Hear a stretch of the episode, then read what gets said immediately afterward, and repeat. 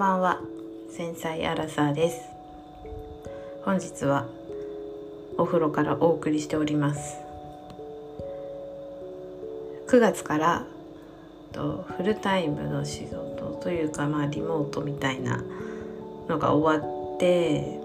まあ、リモート在宅か。在宅が終わってフルタイムに戻ったので、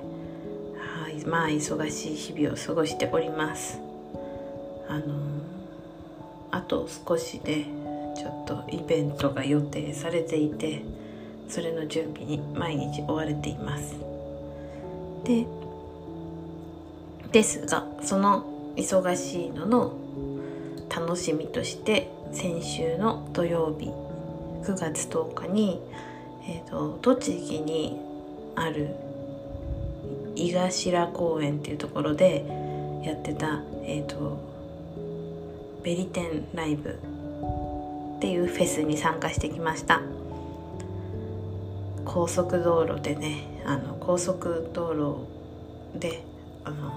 栃木の初めて行ったんですけどその井頭公園っていうのはなんかすごく広くていいところだなと思いました。あの私はスーパービーバーがすごく好きででもファンになってからはすごい短い。もともと k p o p が好きだったからそのあんまりなんだろうな J ロックっていうのかな、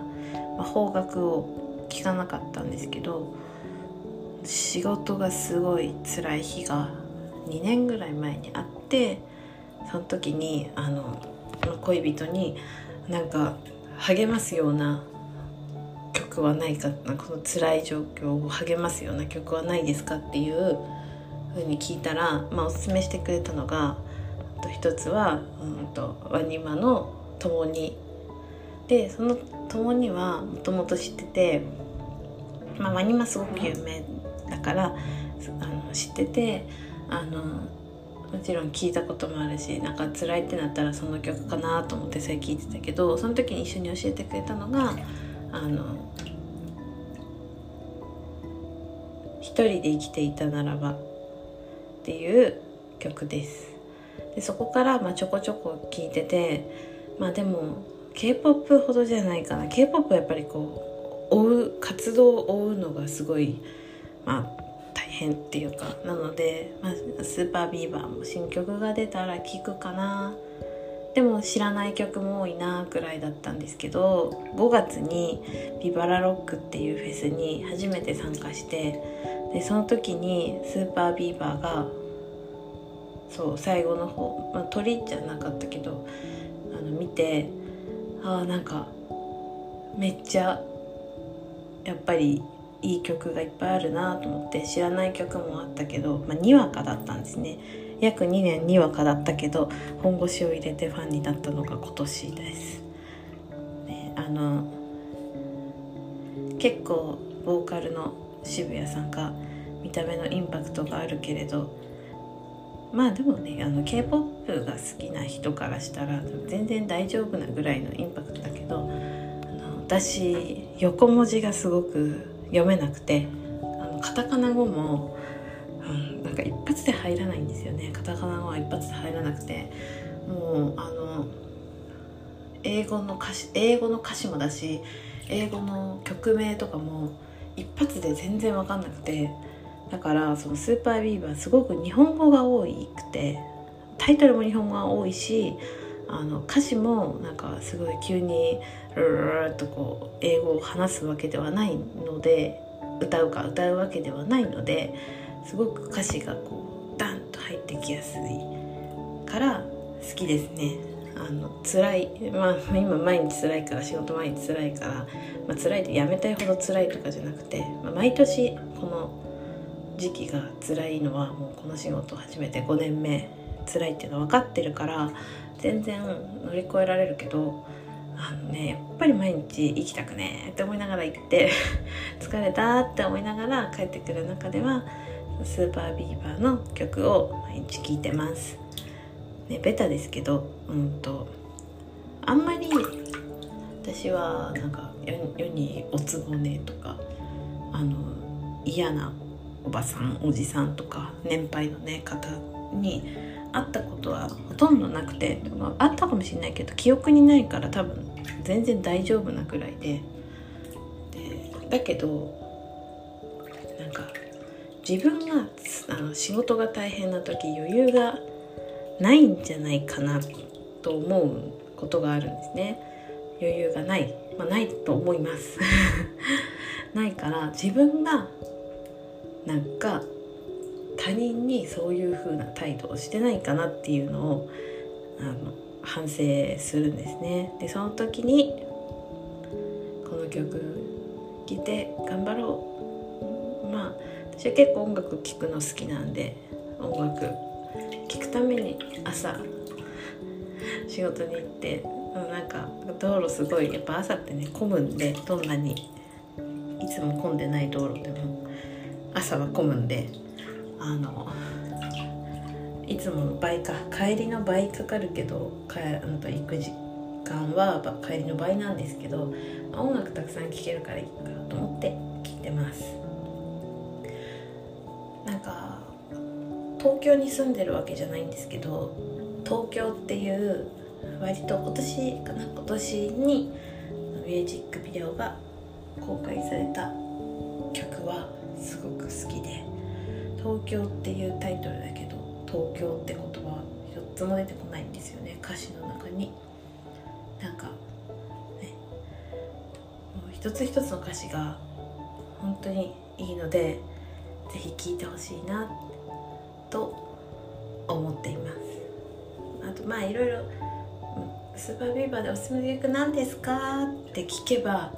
もうめっちゃ返ってくるようなこれもこれもこれもだからあのいろいろ自分で聞いてみるのが一番いいかなと思います。私はそう東京が好きですね。あのラブソングなのかなラブソングじゃないよな。なんかうん。あ、うん、好きです。なんかファーストテイクとかでもあの緑黄色社会の長屋さんと歌っているのがすごく歌が綺麗でいいなって思ってます。なんかいいなって言うと軽いけど、まあ、すごい泣きました初めて。あのそれをやっぱり歌ってくれた時は5月も泣いたし9月の時も泣くしあとはうんすごい大号泣しちゃったのがと前のフェスでねあの歌ってもらって大号泣したのは「人として」これはすごく有名な曲だからすごく好きです。でもねめっちゃこれ歌ってます。あの帰りの 車でも行きの車でも歌ってカラオケでも歌って前カラオケ行ったらなんかフェスの後ってやっぱカラオケ行きたくなるんですよね。確か次の日にカラオケに行ってその時になんか疲れてたけどカラオケで90点声を出せた。のが人としてでした。ちょっと嬉しいかな。でもあのスーパービーバーの歌はすごく私からしたらすごく難しくてあの、まあ、男の人の声っていうのもあるけど男の人のなんかもう上がったり下がったりするからうん歌詞歌手の人ってすごいなって思いながらあの歌います。カラオケ。まあなんか90点も取るなんておこがましいななんて思いますけど。で今27の代だけどだからなんか、だからっていうのもあるか。27も聞きますね。27でいいんだよねあの読み方は。あとは結構閃光っていうひらめく光の線香ね。線香もいいですよね。あのでもこの今挙げた4つは有名な曲で、ちの彼氏、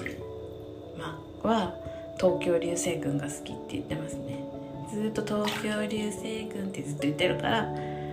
私も東京流星群ってなんかすごい頭に残っちゃう。何が好きなのだと YourSong とかも好きみたいですね。私は本当にさっきも言ったけど周りの女子性でも男性でも周りのその働く環境にはだいぶ恵まれてきた方なんですけどとですね。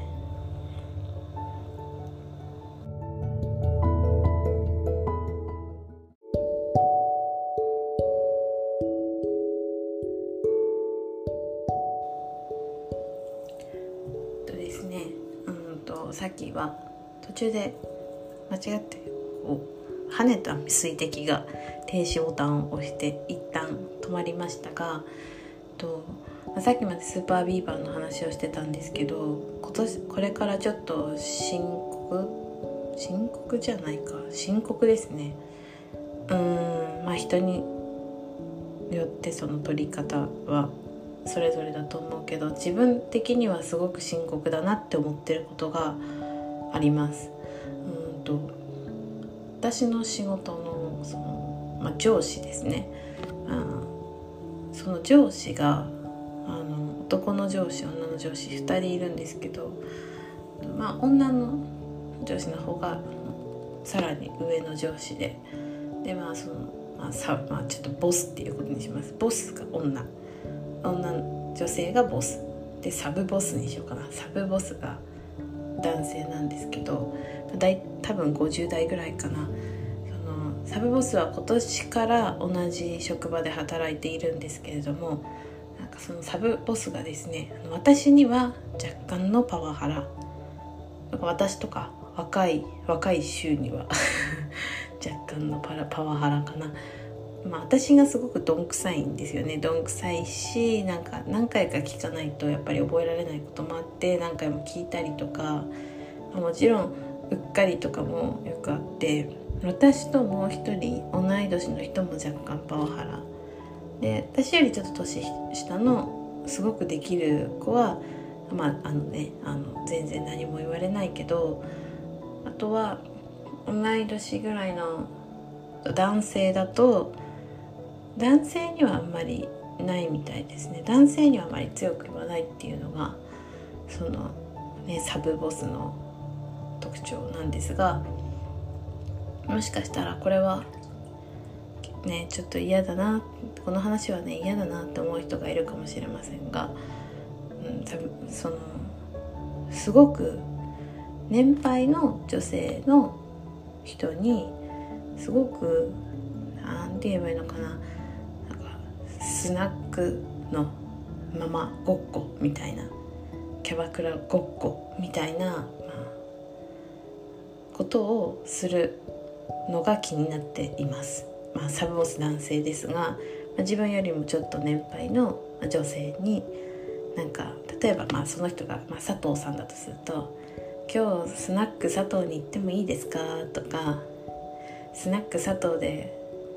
小料理出してくれないんですか?」とか。あのあとはまああの、まあ、30代とか40代の同僚にはと、まあ、酒の話ですよね。ずっと、まあ、私の隣の席の方はお酒が全然飲めないしあんまりお酒も好きではないみたいなんですがすごくかお酒の話ばかりされています。おだあ両隣かな。両隣男性なんですけど。でなんかこっちがあの普通の私たちみたいな平社員がすごく忙しい時には、まあ、自分が暇になったらめちゃくちゃ話しかけてくるし、まあ、その中ですごく毎日のようにやっぱ気になるのがそのスナックのママごっこみたいな。みんな多分職場の人大体の人はいい気はしていないんですがいい気はしていないけどその年配の女性も、まあ、あんまり波風立てたくないのか、まあ、うまくねあのうまくあしらうんですけどなんかすごく自分の、まあ、女性として搾取されている気がしてでもそれって若いから搾取していいわけでも年配だからいいわけでもないし私は今この話をしているけれどのそういういわゆるとスナックとかキャバクラとか、まあ、クラブとかそういう職業を差別しているように聞こえたら本当に申し訳ないんですけれども私たちはそういう仕事ではないしその、ね、サブボスを慰める仕事でもないし話を聞いてあげる仕事でもないのでもちろん大事な話を聞きますけどあの一番、まあ、若い女の子と前ご飯食べ行った時にも、まあ、本当にそのスナックごっこみたいなのが嫌すぎるっていうのがお互い言っててまたそれがその9月はちょっとやっぱり残業が多いのででサブボスもまあ多分上司だからずっとの残ってるんですけどあのさっさと帰れっていつも思って 私はいるんですけど、まあ、その結構、まあ、8月はあんまり、まあ、フルで働いてなかったので私も。なんかでも他の人も多分その職場にいるのが嫌だったからあんまりフルを選択しなかった、まあ、もちろん休みも取りやすいんでまああの休み取ってる人もいたけどでもなんかいつもよりも少ないなってたまに行った時は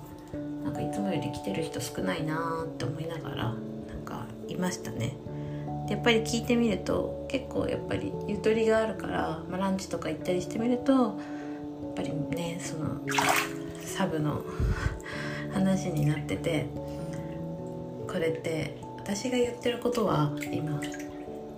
名誉毀損になっちゃったりするのかな。でも搾取。まあもうセクハラだと思って。セクハラをしているのはずっと4月からかな。あの移動になってきてセクハラをし続けているのはサブボスなわけです。私も最初はまあ何も気にしなかったけどだんだんだんだん気になってきてそれでで7月もちょっと忙しかったんですよ。4月はやっぱ残業が多くて忙しかったんですけどその時もすごくこっちはすごく忙しいんですけど、まあね、上司は私たちと違う仕事をしてるんであの本当にやめてほしかったです。でもなんかあのサブボスっていうのはなんかまあ本社本部か。本部行ってでまたこっち来たわけだからまあこれから出世していくんですよ。多分。嫌だなってああいう今はサブだけどボスになっていくんだと思うんですけど嫌だなって思うからあのでもだからだからこそそういう本部とかはさ「あさ」とか言ってた、うん、ハラ根絶とかパワハラ根絶とか言ってるからだからすごくもうギリギリを攻めていけると思うんですよね。あのでも絶対ボスがいる前ではやらないですねそういうこと。っていうのをみんな見ててみんな反感を買ってるんだけどどうすればやめさせられるのだろうって思って。もう私はもう基本的にあの仕事に必要な会話以外はしない。なんか「なー」ってなんか言われてる時も「はい」とか、まあ、嫌なことだったら「嫌です」って言って、うん、取り合わないっていう風にしてます。ちょっと心に強気を買わなくてはならない。まあ強気を買うのもすごくなんか元気がいるかなっていうで、うん、まあ気持ち悪いですね。やめてほしい本当に。来週からも仕事に仕事に行く憂鬱の理由が一つはそれなので、ね、あのダメですよね。あの私たちのことを管理する職業の人たちが私たちを出社したくない気分にさせてはいけないなと思う。どうしたらいいんだろう。中になんとかしたいですけど録音とかすればいいのかな。いつあるかわからないんだよな。まあ迷い中です。メモとかつけちゃおうかな。誰々さんにこう言っていた。とか、うん、本当にやめてほしいです。ちょっと愚痴になっちゃいましたが、私の職業察しがいい方はすぐ何の職業かつくと思うんですけどあのそういう人もいるんですよ。本当に嫌な大人だなと思いました。私もそういう風にならないようにしよう。特になんか女性とか男性とかの尊厳っていうのを踏みにじるような発言はしないように気をつけてはいるんですが過去に気をつけなんか過去にそういうこと言ってたら自分がちょっとひどいな。そういうこと言ってたら本当にごめんなさいっていうかそういう人私のこと訴えてもそれはもう自分の責任だから仕方ない。それは仕方ないです。私が心を入れ替えなきゃいけない。過去にそういう、ね、自分がその異性とか、まあ、同性でも異性でも尊厳を振り踏みにじるようなことをしていたら、はあ。まあ、でも今は、今日は9月の1919のと日曜日なのでレコーディングしているのはあと明日お休みがあるので、まあ、来週は3日だけなのでやったーっていう感じです。今日は雨がすごい降りますね。あの実家は東北なんですけど東北の、まあ、実家の方はなんか晴れて父親なんかは釣りに行ってました。なんかずっと最後10分くらいは、まあ、最初スーパービーバーの話をしてまあねその後半はそのサブボスのちょっとセクハラについての話をしたんですけどでもそういうのが毎日あるからあのスーパービーバーの曲聴くこともあります。なんか勇気が出るといいな。私でできることないのかな。と思って。まあ一つはサブボスに文句言われなくなるようにしなきゃいけないんだけどたまに文句言われることはあって。でもそれはこれは私が悪いなだからそこは仕方ない直すんですけど。なんかどうにかそのスナックごっこやめてほしいなって思います。前の職場でも嫌だって思ってた人いないのかな。もう50過ぎたおじさん。おじさまなので誰かが言っても治らないかもしれないけど誰かが絶対言わないといけないですよね。頑張ります。では今日はこの辺で。おやすみなさい。では。